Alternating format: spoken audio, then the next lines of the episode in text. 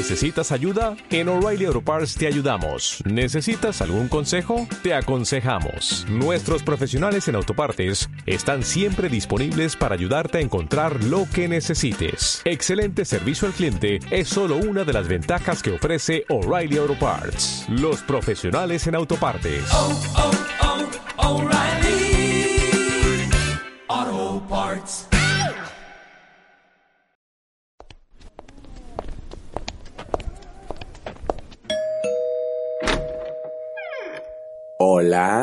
¿Tienes cinco minutos para hablar de jotería?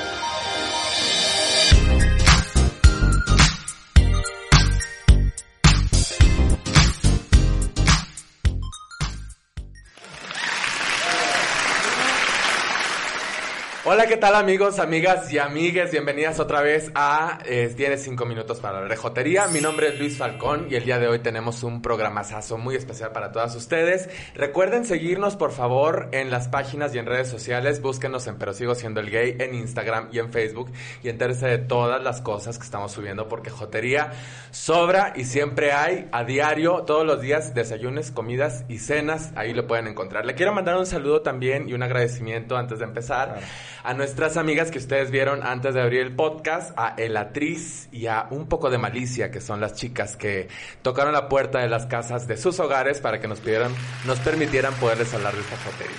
Y pues el día de hoy tenemos un segmento que les va a interesar bastante. Les saludo parte a nombre de mis otros compañeros que también están del otro lado del estudio y que ya los verán más adelante, Porque Elías y. Diego, porque coronavirus y estamos manteniendo la sana It's distancia. real. Nótese. The shit is real. The shit is real.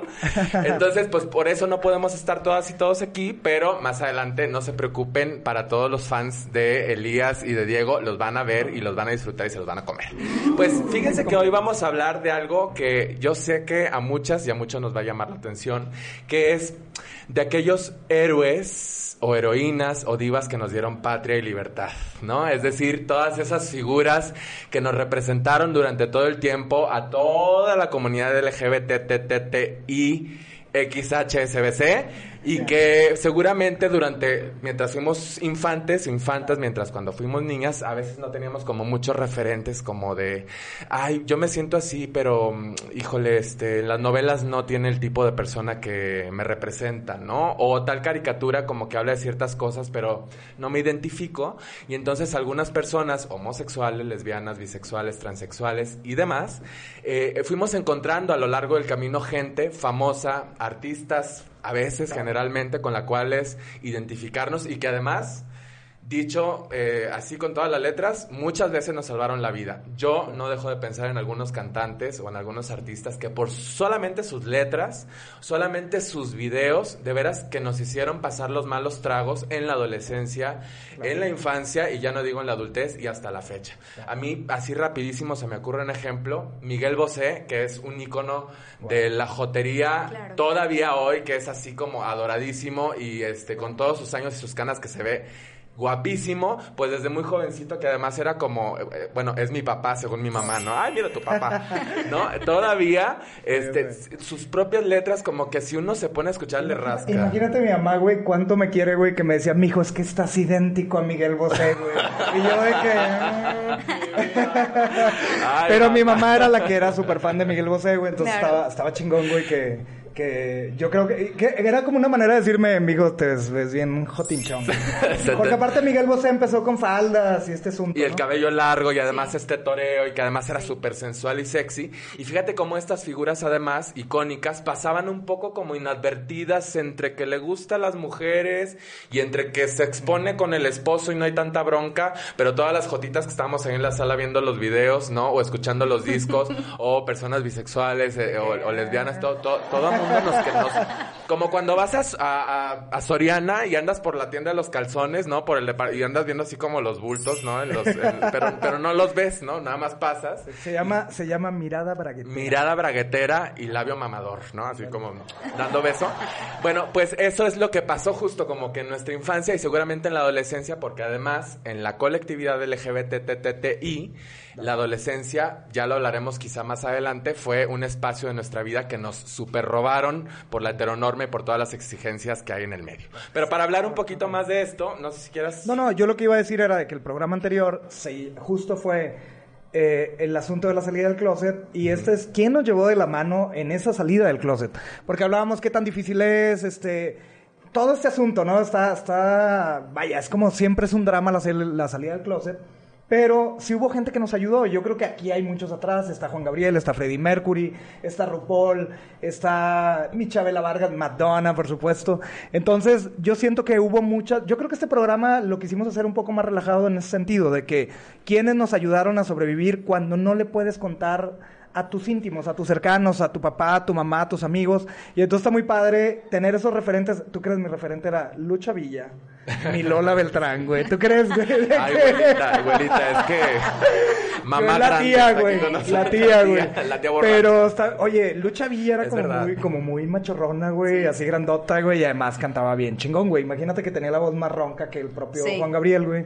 Entonces, yo creo que nos ayudaron a sobrevivir y fueron como personajes que nos que nos finalmente nos Nos dieron patria. Sí, nos llevaron de la mano, güey. O sea, fue como de venga chipacá y salga del closet y no le esté haciendo ahí tanto el Y asunto. como no hay receta, porque nadie nos dijo ni se ve en ningún lado de cómo ser, pues seguramente estas personas con su trabajo, con su colaboración nos fueron orientando y dijimos, mira, esa persona es exitosa, esa persona tiene un futuro, esa persona es alabada, es deseada, es adorada y además tiene brillo y jotería. Yo en algún momento querré ser como ella.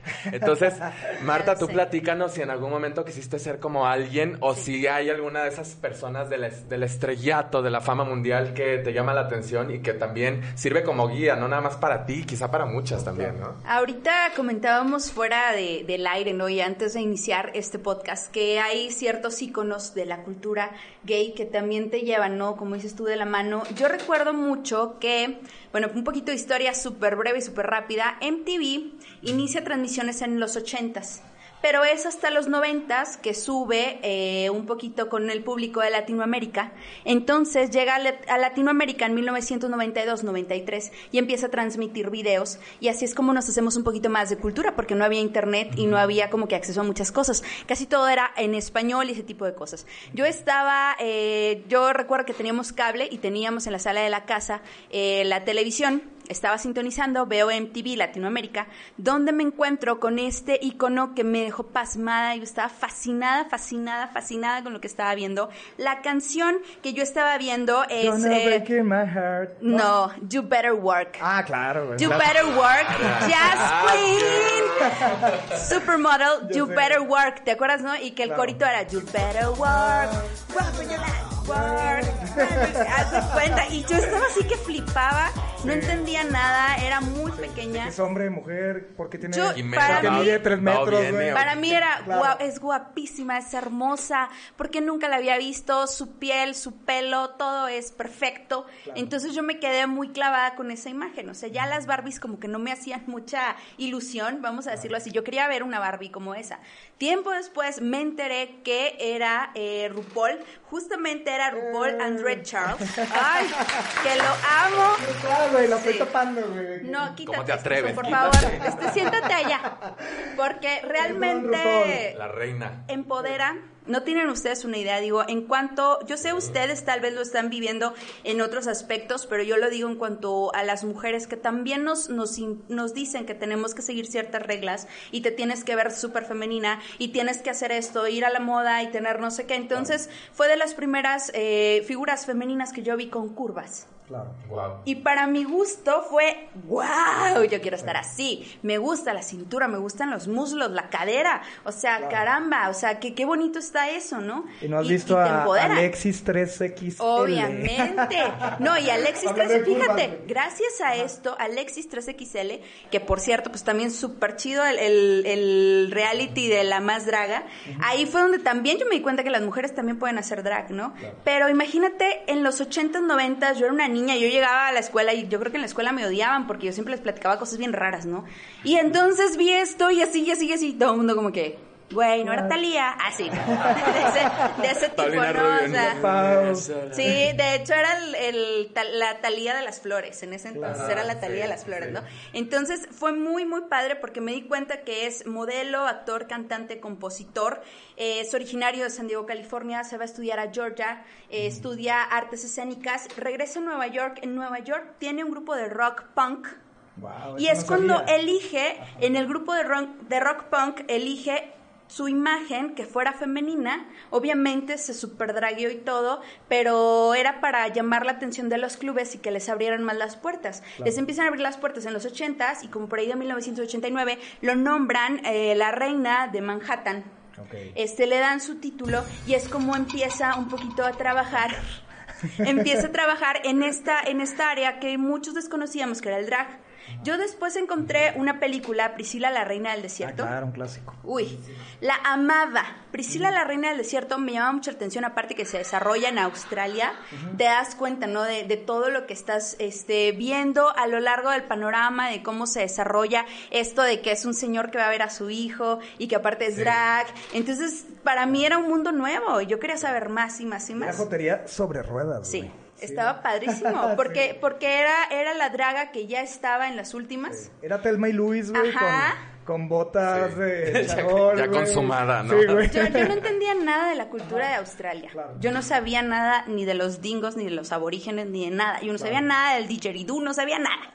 Pero yo quería saber. te gustaba, decías. Pero yo decía, quiero saber más de esto. Reinas y Reyes también, donde Patrick Swayze, oh my God lucía súper fantástico. Entonces es cuando yo empiezo a buscar un poco más y me doy cuenta, ¿no? Que, que RuPaul empieza a ascender muchísimo, como dices tú. Sí me empoderó bastante, porque él tiene una frase, la, la frase pues es en inglés, dice, We are all born naked and the rest is drag.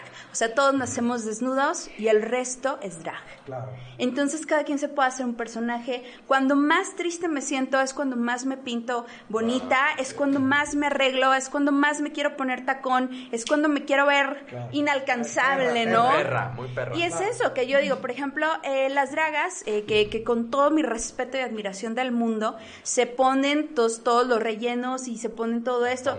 Ay, no, o sea, las amo porque nos están llevando a esa normalización de la figura curvilínea, donde las mujeres como yo, que tengo curvas y sufro muchísimo por mis curvas, yo no puedo usar ropa que vendan en ciertas tiendas porque no es la norma. ¿Sí me explico? Entonces el verlas a ellas en ese papel y ver cómo hacen una magia y las botas y cómo hacen todo, o sea, para mí es maravilloso. Entonces yo digo, si ellas pueden pisar esos tacones, yo también lo voy a hacer. Yo lo hago porque también sí te empodera mucho. Y que además creo que RuPaul eh, ahora, digo, en el presente, no nada más está como empoderando a mujeres, sino también a todas las generaciones de chavitos y chavitas que, que, vienen más para adelante, que ya nos están este, taloneando los tacones. Pero también creo que es, que es una audiencia que, o más bien se está abriendo una audiencia para personas heterosexuales. Cada vez las personas también lo están viendo como una forma de entretenimiento, porque finalmente las dragas son extravaganza, ¿no? Son gente que performa algo de una manera exagerada y que creo que RuPaul en esta industria lo ha sabido hacer súper bien. Además, tomando en cuenta que es una persona negra, ¿no? En lo que eso puede significar dentro del colectivo LGBT. Y ahorita creo que RuPaul también además es una persona eh, que eh, forma, es un adulto mayor, ¿no? Sí, de esa manera. Entonces tiene como todas las... tiene RuPaul? Tiene como sesenta y tantos. Nació en 1960. Entonces, no, no es cierto. Tiene Hagan la cuenta. Tiene menos. Pero bueno, bueno, ah, me equivoqué del dato, ¿verdad? Pero a lo que voy es que teniéndola un poco más difícil, claro, en Estados Unidos es otra cosa, está generando bastante impacto y esto también creo que es un lenguaje positivo de cómo están las cosas, ¿no? Claro. Ahora, hay, yo creo que también ha influido mucho en todos estos, ahorita estábamos hablando de La Más Draga, todos los programas que hay sobre drag queens están obviamente inspirados. en RuPaul. Y a mí se me hace algo chingón porque, por ejemplo, aquí en Saltillo hay un movimiento de chicas drag. Entonces, ahora que grabábamos este, el, justo el promo de este programa, yo voy, yo voy por el atriz y terminamos grabando de que 5 de la tarde me dice, oye, nunca había salido de día, güey. Entonces le hacía bien raro, perdón, que, este, como ir caminando y que la gente la estuviera viendo. Entonces, eh, fue una reacción como muy positiva. O sea, Sí, ya no sí, es, sí. ya no es de como que te gritan cosas, o pinche maricón, o joto, eh, la típica homofobia que esperáramos de, de una ciudad como Saltillo, sino que la- había niños que la veían como princesa, güey. ¡ay, qué emoción! ¡Qué bonita! Entonces, estuvo muy chingón que haya esa apertura y que, por ejemplo, el actriz que tiene, yo creo que ya debe tener 22 años, 21, para ellos es la cosa más natural y más normal del mundo. Entonces, el policía me para y yo le digo, es que llevo aquí a la muñequita Elizabeth y vamos a dar un show. ¿Cómo le explicas a un poli, güey, que estás, este, que está dragueada, güey, que es un programa, pero sigo siendo el gay? No, muñequita Elizabeth, güey, traigo un- a, a Beli Beto, güey. Ya la entonces, güey, como que... Pero se me hizo muy chingón porque están haciendo un trabajo muy chingón y ahorita hay un programa que se llama Dra eh, Dragchela, que es como un, co- como un Coachella, güey, drag. Entonces lo están haciendo aquí en Saltillo, ¿no? Entonces yo creo que todos los seguidores pueden ver a todas las dragas saltillense haciendo trabajo súper padre, ¿no? Momo, que es este un colaborador de Pero sigo siendo el gay en nuestra página web. eh, escribe muy bien, es periodista. Entonces, este, aparte, sí. Momo es un es, genial y este hay muchos hay mucha gente de drag en, en Saltillo y también está el asunto de que está Hopstar que fue una de las finalistas de la más draga, ¿no? Sí, sí, de hecho, Entonces, Jobstar orgullo orgullo saltillense. Queen, Jobstar Queen eh, en su primer, eh, su primer reto le pidieron que llevara también un- algo así como típico y él, él se vistió de matlachín. Y estuvo padrísimo, porque de hecho todo el mundo estaba así como que, what, ¿qué es eso, no? Y yo sí le comenté en Instagram porque yo entro y los sigo a todos, ¡ah! Claro. follow, follow, follow. Entonces me doy cuenta y le digo, yo sí me di cuenta que era matlachín y gracias por representar a la ciudad. Este es un orgullo para nosotros. Y la verdad, este, los ves llegando ya tan alto y los ves llegando ya tan bien que están a la par de muchísimos más. O sea, aquí en Saltillo, como decía, sí hubo un concurso en un bar local, se estuvieron haciendo eliminatorias, eran los Sí. días jueves Claro. y de hecho, o sea, es rodearte de toda esa magia y de todo esto, porque cuando ya llegas a este punto de que te empoderan estas figuras, dices, wow, o sea, realmente lo que quieres es más apertura, ¿no? Claro. Y qué bueno que Saltillo se está abriendo a todo esto. A ver, pero Humberto, ahora tú dinos a ti quién te salvó la jotería de la vida. ¿Quién ¿Quién te- crees, te- güey? Yo es ¿Quién que te crees? veo y digo, Oye, señora. No, venía preparado, pero de que ¿Quién, mi gallo toda de la oro? noche, güey, de que Humillando las de atrás, así, quítense, ¿no? Ya sé, güey. O sea, ahí está atrás, no hay que decir quién porque es una aquí Diego Lo que es- se ve no se Lo que se pregunta. ve no No se se pregunta. Oigan, pero hay que empezar. Esto aquí hay que ponerle violincito porque es una hablando de estamos como muy alegres y la historia de este personaje es una historia muy peculiar porque vamos a irnos como al inicio, ¿no? Resulta que este personaje tenía apenas es de Parácuaro, Michoacán, ya muy- los, de mi edad ya saben quién es, güey. Entonces este de- que what? Es de Parácuaro, Michoacán. Ah, sí, Oye, claro. claro. Trivia Pursuit. Bueno, sus papás son... eh, están bien padres estos datos porque yo siento que este personaje nunca... O sea, éramos, era, es como el típico personaje que no que nadie espera nada de él. O sea, que, que nadie espera que termine donde terminó. Entonces yo creo que su historia es muy alentadora y es una historia como que muy bonita. Porque sus papás eran eh, campesinos y apenas tenía unos meses de nacido cuando su papá, que estaba como quemando ahí unos, eh, como unos pastizales, se le sale de control el fuego y termina siendo un quemadero en el pueblo.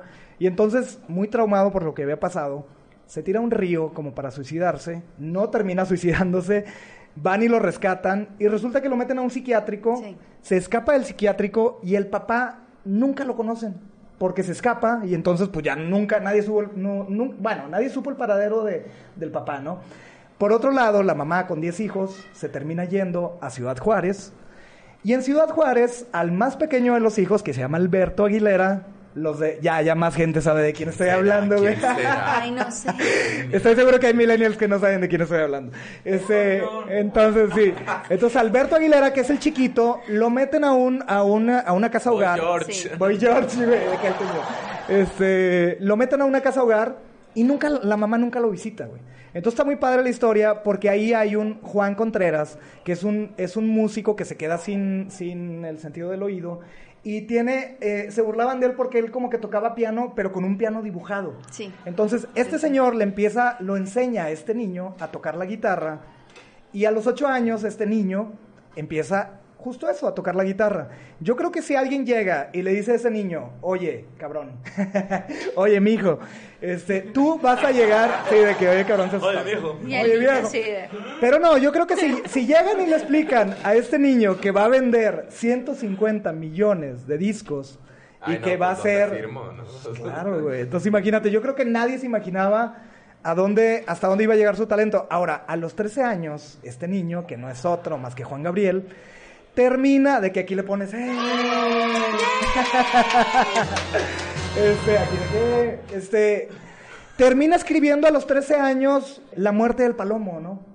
Entonces imagínate cuando nosotros estábamos de que mi mamá, mi mayate me mima, o sea, siendo así de que ese oso, ese oso está sabroso.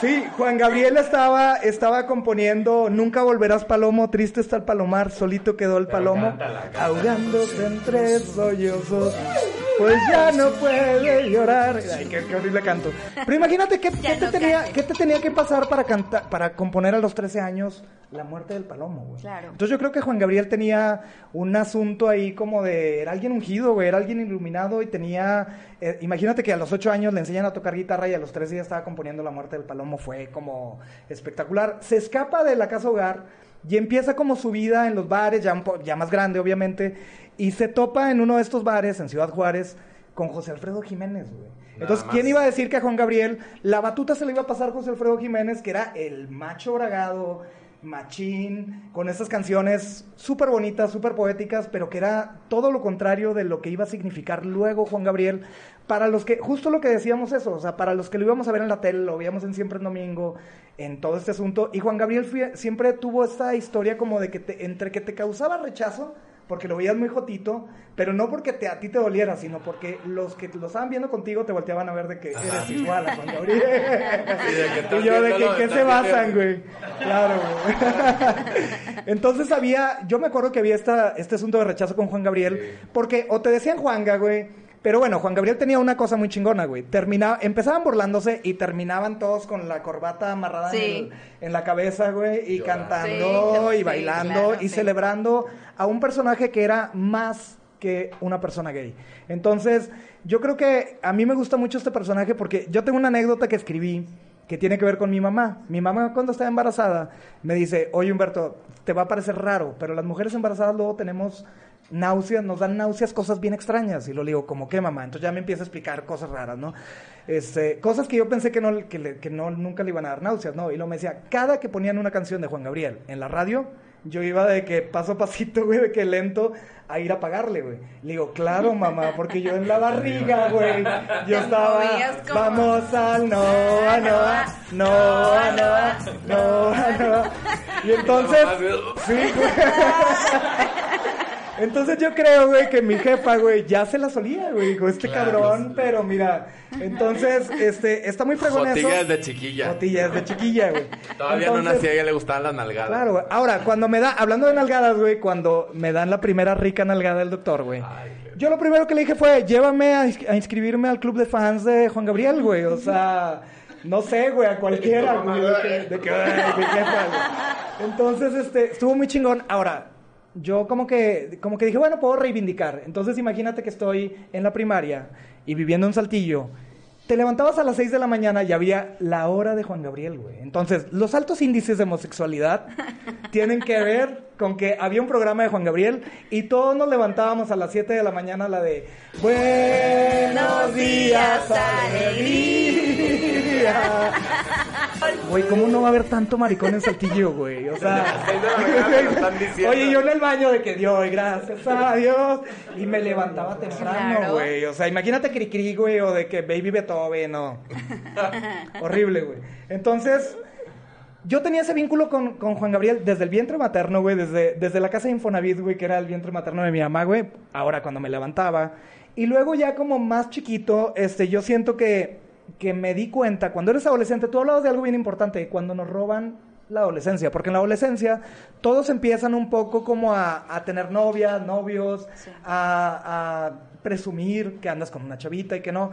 Y entonces, imagínate que adivinen quién llegó a mi vida para iluminarme con una canción. Entonces era, a mis 16, yo anhelaba tanto un amor que no llegó. Entonces era la Juanga, güey, con yo no nací para amar, güey, nadie nació para mí. Híjole, qué fuerte. Tan solo fui un loco soñador, no más. Entonces era una rola que tenía que ver con que yo no había salido del closet, yo no sabía eh, qué me estaba pasando. Digo, sí sabía, pero como que entre que no lo aceptaba y era heteronormado y me dolía y te criticaban y la chingada. Entonces ahí estaba Juan Gabriel enseñándote que, que él también estaba pasando por eso, ¿no? Entonces para mí estuvo chingón cantar. Yo no nací para amar y decir, claro, güey, o sea, todos tienen novia y pues yo no le voy a hacer. Aunque, fíjate, pues, sucede algo raro, güey. Juan Gabriel en una película era novio de Verónica Castro, güey. Sí, sí, sí. Entonces yo dije, yo no le voy a hacer ahí a la tortilla, güey. O sea, dije, la papaya ni en fruta y entonces yo creo que, este... Pues no, antes mortis que tortis, güey. Entonces yo dije, no, Juanga, mi querido Juanga, eso no es para mí. Ahora, yéndonos un poquito más hacia el futuro, termino conociendo al que fue el amor de mi vida. Ay, sin llorar, güey. Conozco un tipo, me caso, y en la playa, entonces, ya cuando, ya, ya después de todo este drama, pues termina viendo una canción súper bonita que yo dije, voy a traicionar por primera vez a Juan Gabriel. Y voy a, entonces ya en la boda, güey, yo agarro la copa, y entonces yo digo, pido un aplauso para el amor que a mí ha llegado. ¡Eh! Doy gracias por tanto. gracias. Y tanto amor. No es de, no es de maldita vecindad. ¿Quién la cantaba? Que no es de la maldita vecindad. ¿Cómo que no es de José? Ahora, no, no es de José José, es una canción de Juan Gabriel. Entonces, es una cosa muy chingona porque finalmente con Juan Gabriel Te tienes persigue. para todo. O sea, con, con Juan Gabriel tienes Sí. para el amor, para el desamor y la fregada. Ahora, chiquito. Ahora, cuando corté, pues adivinen qué, o sea, era, yo era, yo era muy feliz, güey, yo vivía muy bien hasta que lo conocí, güey. Entonces ya cuando corto con ese, con mi marido, güey, que me duró tres años el asunto, güey, pues tenía una canción que tenía que ver con eso. Entonces como la cosecha de mayates nunca se acaba, güey, luego ya conocías a alguien más y empezabas, este, tú me sabes bien cuidar y decías, o sea, siempre hay una canción para enamorarte y luego, y luego ya cantabas otra de desamor y así te la llevas con Juan Gabriel. Entonces yo creo que lo muy chingón de Juan Gabriel es que se convirtió en el soundtrack de nuestras vidas y yo creo que lo más fregón fue que alguien, yo creo que estuvo un poco adelantado a su época porque fue alguien que no tuvo que decir que era ni gay, ni bisexual, Nada. ni nada. Yo creo que cuando también cuando a él le preguntan que si era homosexual, la pregunta que él da está perfecta. O sea, Juan Gabriel da una respuesta muy chingona. Porque aparte, mira, yo creo que Juan Gabriel, una, nació gay. Se echó a todos los que pudo ahí en el penal en el que estuvo encarcelado, güey. Y luego se volvió lesbiana, güey, porque anduvo con Verónica Castro, güey. Y lesbiana- y luego Verónica se volvió lesbiana también. Y luego Verónica Castro se contagiaron, güey, y terminó con Yolanda Andrade, güey. Pero luego se vuelve bisexual, güey, porque tuvo hijos, güey, con sus, con sus sirvientas. Sí. Además, fueron hijos naturales, güey. Sí. Juan Gabriel termina siendo una persona sin etiquetas. Juan Gabriel termina siendo un artista chingón. Un artista que además yo siento que estuvo adelantado a su época porque él nunca quiso decir que era gay. Y además él decía, ¿para qué, ¿para qué quieres una etiqueta en alguien del tamaño de Juan Gabriel? Que terminó echándose al bolsillo a un país entero, pero además a un país homófobo, Sí. a un país machista. Y que todo mundo, fíjate esto, imagínate que cuando muere Juan Gabriel, todo mundo le canta Amor Eterno y la gente cree y sigue creyendo que Amor. Eterno es para las mamás. Y entonces, Amor Eterno, Juan Gabriel se la cantó a un mayate, que un día jugando a la ruleta rusa, se da un disparo en Acapulco, güey. Y entonces, el Amor Eterno de Juan Gabriel es un mayate, señoras. es agua, es agua. Este, este, pero, eh, eh, entonces, Amor Eterno, pero mira qué chingón, la canción que le dedicamos a todos nuestros mortitos, a nuestra mamá, a nuestras tías, a la gente que queremos mucho y que desgraciadamente se nos mueren, era para un mayate. Y entonces esto habla de una cosa muy chingona de Juan Gabriel, que es una cosa sin etiquetas, no importa, es una canción de amor. Entonces, este, de hecho yo estaba bromeando de que hay muchas canciones de Juan Gabriel que pudieran ser como con lenguaje inclusivo, ¿no? O sea, pudiéramos, este... Eh, queride, ¿no? Porque además todas las canciones jugaban de Juan Gabriel jugaban como con este asunto, ¿no? Con Sí. este asunto de, de no saber eh, a quién se la dedicaba, porque obviamente se le dedicaban a hombres, pero no sabían qué asunto. Entonces yo creo que finalmente la respuesta que dio Juan Gabriel a ese reportero que lo quiso como a- acorralarlo un poco, pues tenía razón, güey. O sea, lo que se ve no se pregunta. O sea, y lo que todos vemos de Juan Gabriel es que es un artista muy chingón, que es un gran hombre y que es un gran ícono gay, sin necesidad de haber abanderado la, la- la bandera gay, porque con su vida, con su arte, con sus canciones y con todo lo que él significa para México y para todos los gays, no tenía que agarrar una bandera gay e ir a un ir a un a una marcha del gay parade, No. ¿no? Entonces, Y este que- Juan Gabriel Y que además todas y todes y todos podemos cantarle al amor porque todas queremos vivir el amor. Los- el rayo homosexualizador cayó hasta allá. Y bueno, pues para seguir hablando de los héroes y las heroínas que nos dieron Patria Libergay, vamos a despedir a nuestras compañeras con un acto de magia y vamos a darle la bienvenida a otros de nuestros compañeros. ¿Están listos, chicos? Chicas, claro. ¿listos? Listas. Tómense las manos y... La magia de la televisión. Yo estaba en mi casa haciendo cuarentena, ¿qué hago aquí? O sea, Después de dos meses sales a la luz de la jotería. y con la magia. Aléjate de mí, por favor. Con nosotros está Diego y Elías, que vamos a seguir continuando con este tema, chicos, hablando de las, de las personas, de todas estas personas que seguramente fueron referencia, a lo mejor para ustedes, para mí, para muchas personas que nos están viendo, y que nos ayudaron como a echarle gasolina a este desarrollo de nuestra identidad, de las preferencias, de lo que nos gusta, y que sin ellos o sin ellas seguramente no lo hubiéramos contado en algunos casos, o a lo mejor estuviéramos más como en el closet, o ya estuviéramos casados, o ya estuviéramos haciendo algunas de esas barbaridades que hace la gente heterosexual. Eh, no sé quién gusta Ni, ni que Madonna lo mande. Ni que Madonna lo o no lo quiera, porque acuérdense que la heterose- heterosexualidad ya es vintage, ¿no? Sí, ya, Entonces hay que ya. probar otras cosas. bueno, pues, este, no sé quién quiere empezar a platicarnos de su personaje, ya que te sacamos de tu cuarentena de manera mágica. O sea, yo, mira, me alcancé a poner lo que tenía, escuché así la magia y dije, déjame, me pongo algo, rápido. Ajá, dije, me necesita la gente. Pues yo estoy aquí, que yo, era- yo era un invitado, mira, y ahorita ya, aquí ya. pues ahora apareciste. ¿no? yo me aferré, dije, no, yo me voy a meter. con a tu eso. telepatía. Ajá. Oye, pero tú que, que, que tú que, que, que estás como en la onda de lo geek y, y con los cómics y tal, me imagino que a lo mejor en tu caso habrá cosas que por ahí, seguramente ya lo hablamos la vez pasada, pero también hay artistas, hay gente que a ti te llamó la atención en algún momento y dijiste, de aquí soy. Sí, sí. O sea, sí tengo así como artistas que, que escuchan. En nuestras pláticas salió Avril Lavigne, por ejemplo, en, en- en nuestras pláticas que tenemos, así como de qué vamos a hablar, qué va a pasar. Y yo me acuerdo mucho de las letras que me, que me, que yo decía es que es mi vida. O sea, ella está cantando mi vida. Ajá. Y sí, obviamente, o sea, la música, el cine, eh, la tele, o sea, de cierta manera, pues sí como que te ayuda a sobrellevar las cosas cuando estás en un ambiente en el que no sabes qué onda contigo mismo y que la gente no te entiende, ¿no? Por así decirlo. Pero yo, el día de hoy, les voy a hablar de un personaje que es un, un gobernante, una gobernanta, porque es mujer, ¿ok? Es una gobernanta. Y además, no nada más eso, o sea, es además deportista. Juega tenis, ¿ok? Juega fútbol.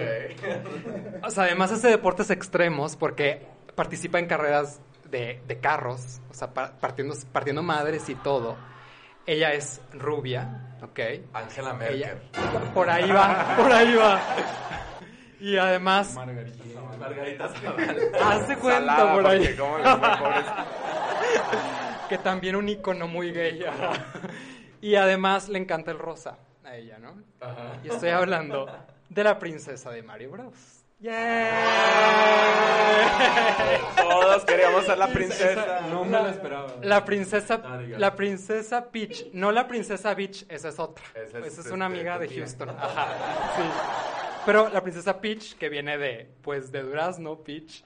Entonces, esta princesa, yo quise hablar de ella porque yo me acuerdo que cuando era niño, o sea, yo a esta princesa la conozco desde que tengo uso de razón. O sea, yo a Mario Bros lo conozco desde que era un niño. O sea, mis papás nos compraron a mi hermano y a mí el Nintendo, el primerito. Y yo me acuerdo que en ese juego, como que el papel que jugaba ella era pues la damisela en peligro y tenías que rescatarla. Pero yo me acuerdo que desde ese entonces, así en pixeles, así la monita bien chiquita, me como que me llamó la atención. Por alguna razón yo dije, ay, mira, está padre, ¿no? Aunque tengas que ser al personaje que es el plomero, que es Mario y, que, y jugar y todo esto. Me llamó la atención, pero bueno, X. Después pasa, pasa el tiempo y empiezan a sacar estos juegos que es pues Mario Kart, Mario Tennis, Smash Bros, que es de peleas, en el que podías elegir a la princesa Peach. O sea, ya no, ya no era nada más como que la damisela en peligro, sino que ella también era como la protagonista, ¿no? Y también, bueno, eh, llega Mario Bros 2, que es que ahí podías también elegirla a ella para como pasar la historia. Y pues la usabas porque tenía un poder, yo me acuerdo que era que flotaba, entonces era como de que te facilitaba mucho las cosas y era de, ay, bueno, pues voy a usarla porque flota. Era como el, el pretexto, ajá, de que es nada más por eso. Y ya de que... Pero después yo me acuerdo que yo quería usarla, o sea, yo quería elegirla. Cuando era, cuando era Mario Kart, cuando era Mario Party, cuando eran todos estos juegos, yo decía, es que yo quiero ser la princesa, porque me gusta, me gusta mucho. Y no podía, y no podía por el rollo. ¿Por qué no podías? Porque, o sea, era una, ajá, o sea, crecimos, siento yo que es la sociedad como súper machista, en la que si yo la elegía iban a decir, o sea, yo sé que a veces eran, eran ideas que yo me creía en la, en la mente, porque para empezar también en esa edad todavía ni tenía yo como mi, este, mi orientación sexual como bien cimentada, ¿no? Entonces, pero yo decía, si la elijo me van a decir que soy niña, o sea, que me gusta el color rosa, que lo asociaban con las niñas, me van a hacer bullying, entonces, o sea, todo esto pasaba en mi cabeza que yo decía, mejor mira, pues me voy con Luigi. así de que, bueno. Y luego, con Luigi, güey. Por ejemplo, pasa, ya ves que en Mario Kart cada personaje tiene como sus habilidades. Ajá. Y la princesa casualmente era como de los personajes más ligeros. Ya ves que inclusive, o sea, él tenía más, mayor habilidad como para destreza. Entonces había como manera de justificar Sí, exacto, pero creo que había un como un este, estigma. Te has observado. Ajá, o sea, y nunca lo juegas solo, además. Claro, claro, y, cierto, y ajá, como eran juegos de party de que jugabas con tus amigos o tus familiares, si era un este rollo como de, ay, me, están viendo que voy a elegir a la princesa cuando tu papá es de que no, te compré el Power Ranger rojo, ¿sabes? Porque también ese es un ejemplo. Yo me acuerdo que yo también decía, yo quiero ser la Power Ranger rosa, o sea, ¿por qué no puedo ser? Y cuando jugaba con mis amigos, ¿por qué no puedo ser la Power Ranger rosa? O sea, ¿qué tiene de malo? Pero en ese entonces yo lo veía como que era algo malo. ¿Me explico? O sea, por el contexto en el que yo estaba. Y luego tenemos como en contraste los juegos de Street Fighter o de King of Fighters, que tenemos a las mujeres que eran súper rudas, que eran bien sensuales. Entonces ahí sí las usabas, pues no había problema. O sea, yo me acuerdo que, que Street Fighter, que a mí se me hacía muy difícil, yo elegí a Cami, se llamaba, que era una chica como de, de Army y así, guerrera. Bueno, la güerita una trenza larga, ¿no? Creo. Ajá, ella. Entonces yo una vez en mi casa estando solo dije, pues la voy a usar, a ver qué pasa. Y pasé el juego, o sea, que a mí sí me hacía súper difícil, lo pasé y ahí todo el mundo le dije, ay, pasé el juego con Cami, yay. Y nadie me decía nada.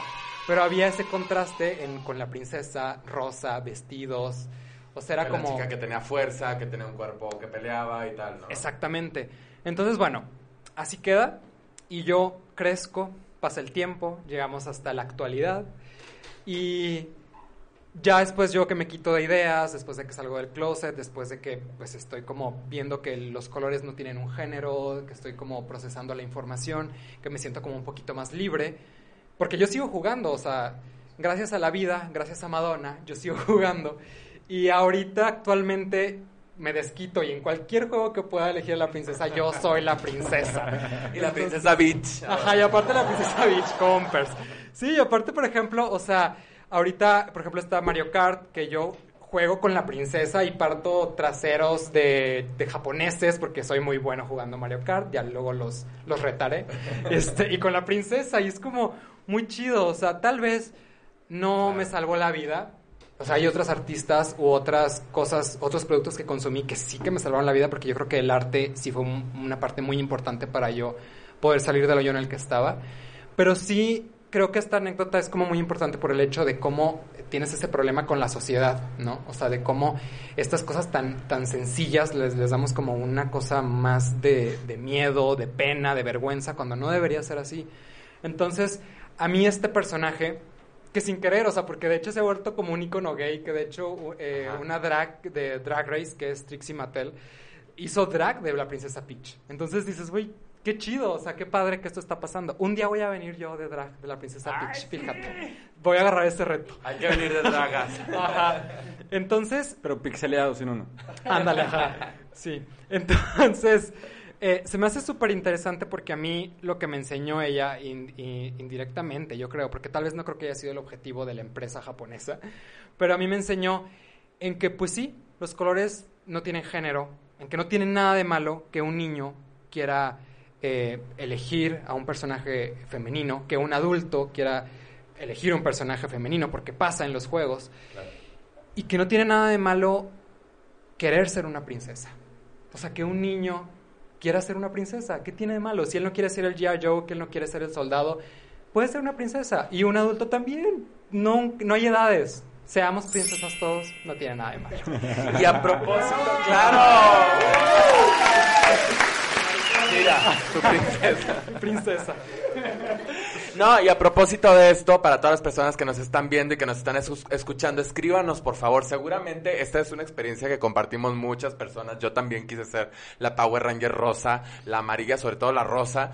Este, también quise ser la princesa, también quise ser Ranma mujer y que todos los hombres me persiguieran, ¿no? O sea, sí, por su, y tener esas chichotas y ese cabello rojo que en mi vida iba a volver a tener y jamás lo tuve y eh, lo puedo tener todavía. Todavía se puede. Pero escríbanos por favor porque seguramente esto es una experiencia que hombres heterosexuales, homosexuales, bisexuales, mujeres, lesbianas, transexuales, a lo mejor muchas personas quisimos ser eso o hacer uso de estos elementos que se nos pone por el mercado, por lo que tú quieras y que a lo mejor nunca pudimos, ya no digo ni siquiera poder usar un labial o algo, sino simplemente no poder identificarnos abiertamente con estos personajes que están tan a la mano y que luego no usamos porque qué van a pensar o porque sentimos que nos están viendo. Claro.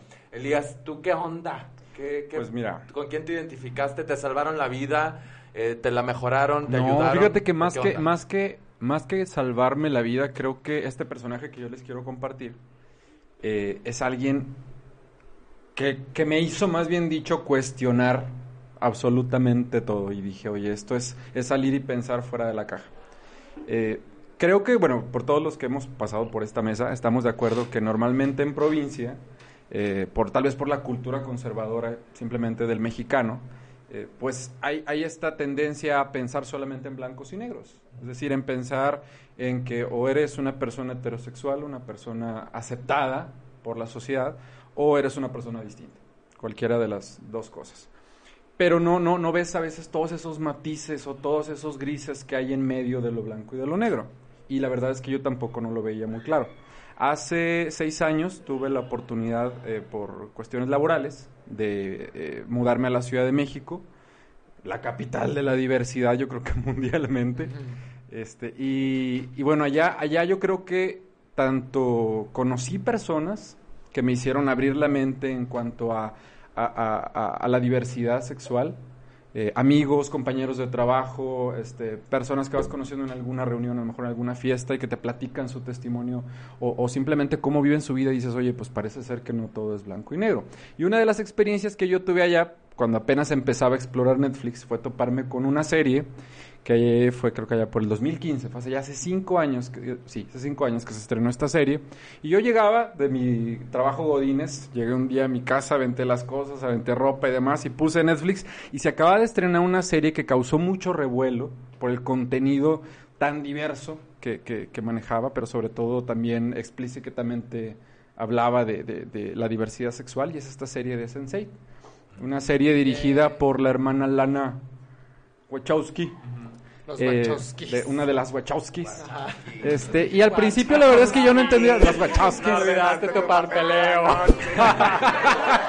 y yo no entendía, al principio no, no, esta serie, el puro título no te dice qué onda. Sensei, empiezas a ver la serie y te empieza a, a, presentar a ocho personajes, a ocho eh, seres humanos, si le podemos llamar así, porque son de diferentes nacionalidades, que están conectados de alguna manera.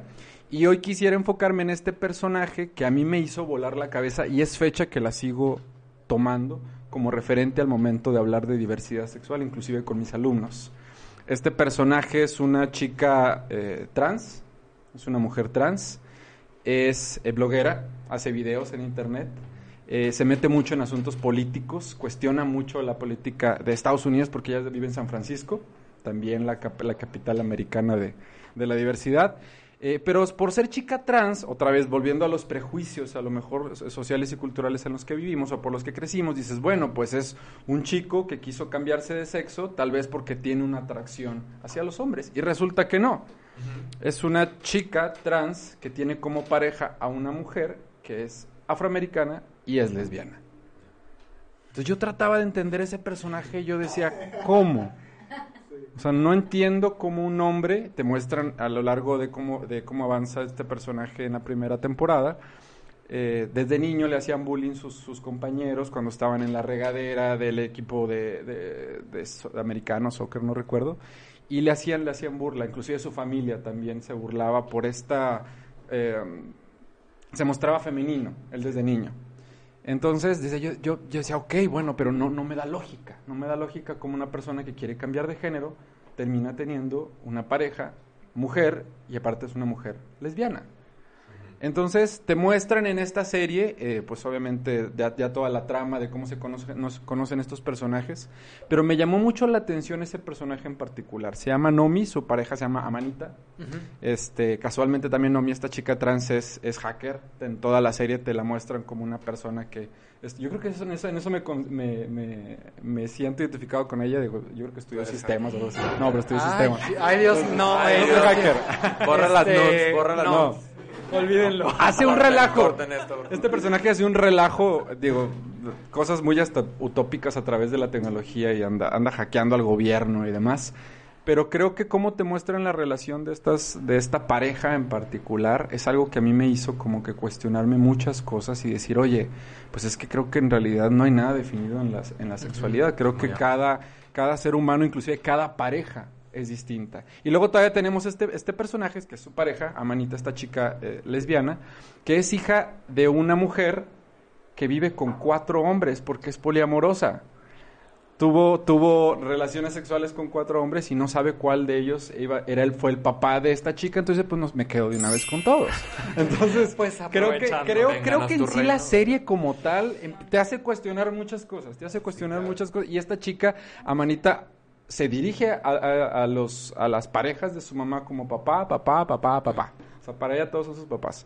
Entonces, este, justamente hace poco tuve una conversación en, en, la universidad donde trabajo eh, con alumnos que me preguntaban, profe, ¿y usted cree que una persona con una orientación sexual distinta, ya sea gay, bisexual, heterosexual, nace o se hace? ¿Usted cree que hay algo como ya marcado, un gen o algo así? Comenzamos a platicar al respecto y siempre toco el tema de, de este personaje de Nomi, de esta chica, les digo, bueno, ¿ustedes qué pensarían de un hombre que cambia su género? Es que eh, cambia su género para convertirse en mujer, pero se enamora de otra mujer y esa mujer es lesbiana. Entonces, este, creo que lo que me enseña o lo que me enseñó, me hizo, te digo, no solamente cuestionarme, sino darme cuenta es eso, que, que creo que para, creo que eh, no estamos preparados o no queremos tratar, no debemos de intentar definir cómo se mueve misteriosamente el amor, cómo se mueve también la esencia del ser humano. Y en el proceso de descubrirte y de saber quién eres, no solamente quién eres, sino qué te gusta y sobre todo qué es lo que hace que te vibre el corazón, pues no hay, no hay como reglas o leyes y te tienes que dejar llevar. Ah, ¡Qué bonito! Hay que dejarnos llevar, ¿no? También. y, como un poco como entender que en la sexualidad nada hay que dar por hecho y que nada está escrito. Y que y también algo que me parece súper importante decir es que no todo lo que está ahora que aparece como nuevo, porque justo hace poquito en consulta me lo decía alguien, es que ahora ya está todo de moda y todo, y los no binarios, y es que realmente siempre ha existido todo esto. Todo lo que estamos viendo hoy que tiene nombre, simplemente tiene un nombre para poder más que para poder describirlo y estudiarlo y tal, que de, pronto creo que es importante, es también para que sepamos con quiénes agruparnos, ¿no? Para que tengamos hacia dónde ir, que tengamos grupos en los cuales nos podamos sentir acompañados, acompañadas y que podamos en todo caso tejer relaciones sexoafectivas, este, íntimas, eh, importantes, que crezcan, que se desarrollen hacia algún lugar, ¿no? Y, y también pues para normalizar las cosas, ¿no? O sea, a final de cuentas, o sea, que como dices, esto ya existe desde siempre, entonces es nada más como de, aquí está, o sea, y es importante darle pues visibilidad a todo el espectro, o sea, no nada más de que la pareja gay. Yo me acuerdo con Sense8 que fue un boom la escena en donde están teniendo todos como una orgía así de que y me acuerdo que todo el mundo la veía. Y luego también la escena en la que está este Poncho Poncho Herrera, Herrera. Ajá, con otro con otro chico Sí, ¿no? Sí. Y de que están en una terraza y que empiezan a besarse y que todo el mundo de que no, no manches, ya quiero ver la serie solo por eso. Oye, y luego se, y luego se integra una chica, Erendira Ibarra, ah, también actriz mexicana, y es como, ¿qué está pasando? Son gays, son, es un trío, son, abiertos. Y entonces creo que, o sea, sí fue el morbo lo que atrajo a mucha gente a, a, verlo y que era como esa representación de que, pues son los gays, que son los guapos, y entonces fue como, la manera fácil de llegar podría ser. Claro. Y yo estaba como de que, ay, no, no quiero verla por eso, precisamente que dije, es que iba a ser solamente eso. Ya cuando veo el producto digo, se ve un esfuerzo muy cañón de sí querer representar todo este espectro, de representar las distintas, eh, eh, eh ¿cómo se dice? Las distintas expresiones. Ajá, expresiones, ajá, exactamente. Y además que juega con un rollo de, internacional, o sea, algún un rollo de que son gente de distintos países. Entonces es como un producto que te muestra esto sin aventártelo en la cara así tal cual de que mira, esto está bien, apruébalo y, tal, y, y, cuenta una historia bien también, porque aparte la historia a mí me, me enganchó mucho de que estaban conectados todos.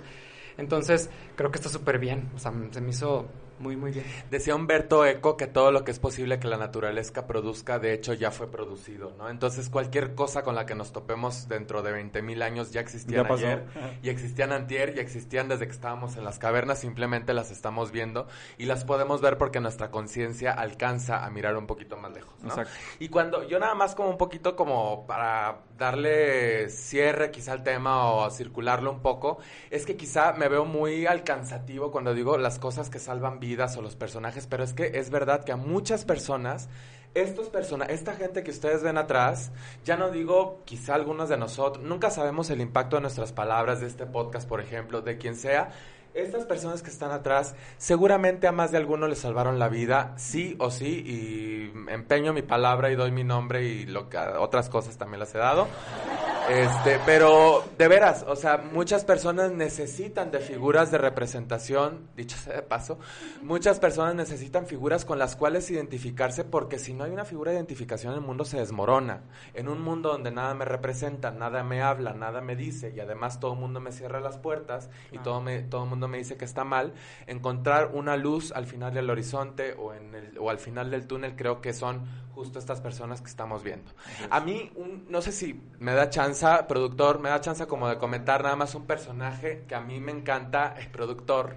Este, y así rapidito, y que justo hablando de la comunidad, también hay que hablar de la gente aliada a la comunidad y que, nos, que también esto es importante porque a veces decimos, no, nada más entre nosotros, nosotros, o, la gente que sí, que sí estamos viviendo y sufriendo estas cosas, y a veces resulta que hay gente aliada, es decir, las personas heterosexuales, que claro que son conscientes y que claro que también están conscientes de sus privilegios y de cómo eso ha soslayado bastante las condiciones de otras personas que formamos la minoría y que no conformes con eso también deciden apoyar. Y a mí una de las personas que nunca se me va a olvidar, aunque quizá yo creo que estaba muy chiquito o no, a lo mejor ya, ya se había muerto y yo todavía ni nacía, pero es la princesa Diana o Lady Di, ¿no? Además maravillosa, glamurosa y hermosa que este dicho sea de paso fue este modelo de Versace, este fue muy amiga de este George Michael, también de este de Freddie Mercury, este,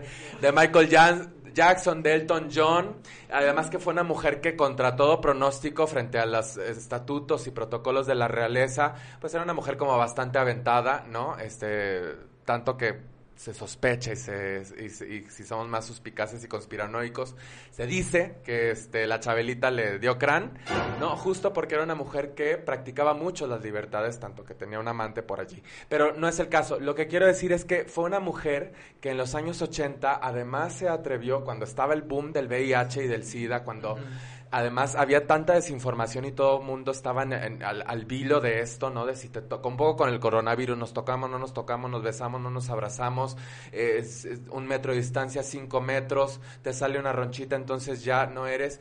Y Lady Di lo que hizo fue, además de inaugurar un primer hospital, que fue el hospital que brindó por primera vez atención a las personas infectadas con VIH-Sida, eh, no sé si, si, lo recuerdan o no, por ahí habrá imágenes, aprovechando que además era una mujer muy sabia, que había prensa y que estaba todo el mundo alrededor de ella, decide tocar a las personas que habían desarrollado síndrome o que estaban enfermas, a tocarlas, abrazarlas, dialogar con ellas, y eso desestigmatizó totalmente la enfermedad nos hizo también pensar que el VIH es una cosa, que el SIDA es otra cosa y que nada tiene que ver con el contacto, que nada tiene que ver con la calidez humana y que nada tiene que ver con cómo nos podemos relacionar en nuestros afectos a la hora de vincularnos y que todos somos personas respetables, tanto así que Elton John está elevado en la figura del Sir Elton John, ¿no? Justo porque por la por la alianza y por la amistad que tenía con, con esta mujer. Entonces yo nada más quería comentar de ella, seguramente sí muchas nos acordamos de ella, aunque hayamos nacido ayer, porque es una persona icónica en muchos sentidos, y no quiero dejar pasar y agradecer a todas las personas que nos ven, que forman no quizá parte del colectivo, sino que son aliados y aliadas de, la, de las LGBT, TTTIQA y más, que son los heterosexuales conscientes, que también en muchos casos hay figuras bien importantes que pugnan por nuestros derechos, que pugnan por nuestras libertades y que siempre están tendiendo la mano para apoyarnos aquí, en las marchas, compartiendo estos, estos contenidos y psicoeducando también en casa, como muchos de nuestros papás y nuestras mamás lo han hecho. Un aplauso para todas ellas, gracias. Venga. Venga. heterosexuales. Y bueno, creo que ya. Creo que es hora de cerrar, chicas, chicos, chiques. Este, encantado de compartir con ustedes. Por allá están nuestras queridas Marta y Humberto. Ya no los pasamos porque Susana Distancia y Susana Zabaleta. Y de este lado también está Diego y Elías. Y yo soy un servidor, Luis Falcón. Por favor, comenten, compartan nuestro contenido. Síganos en Pero Sigo Siendo el Gay en Instagram y también en Facebook. Y llenas de comentarios y ahí vamos a estar contestando, ¿sí o no, chicos? Así es. Y cuídensenos mucho, por favor. No salgan si no tienen, tienen por qué salir. salgan del closet, pero no salgan más. Si les tocamos, sí abran, pero nada más. Y díganos temas que quieran que tratemos. O sea, si quieren que hablemos, no sé, de lo que sea. Ustedes díganos, nosotros estamos con la disposición. Si quieren venir también, escríbanos, díganos, oye, yo quiero participar. Aquí estamos con toda la sana distancia y con todas las medidas. Tenemos gelito y todo, entonces no hay problema. Pueden venir y no pasa nada. Si nos quieren patrocinar también el programa, si quieren aquí echarle más producción y que nos, pues nos arreglemos un poquito más también, ¿verdad? Este... Sí, suscríbanse al OnlyFans. Suscríbanse al OnlyFans. Ahí están las nudes de Elías y de Humberto. Exclusivas, exclusivas. Exclusivas para ustedes, es por una buena causa. Miren que estas cosas, hacerlas gratis y por amor al arte las hacemos con mucho gusto, pero también por amor a darte, pues denos también un poquito, este, pues de varillo, ¿verdad? Nunca hace falta y más con estas crisis. Este, pues nada, comenten en Facebook, compártanos, háganos llegar a más personas. De veras que lo que estamos haciendo, creo, siento yo que vale la pena y agradecemos un chingo los comentarios que nos han hecho, nos han hecho llegar, que de veras nos alimentan y nos ponen a pensar y a tomarnos en serio esto y a ponernos a platicar y a discutir y a ver qué más. Esperemos tener nuevos invitados pronto y nuevos temas que les puedan interesar. Chicas, chicos, muchas gracias. Gracias. Y la pregunta que les hacemos. Y la pregunta que les hacemos todos todas las noches, todos los jueves, ¿eh? Tienen cinco minutos para hablar de jotería. Abur. Adiós.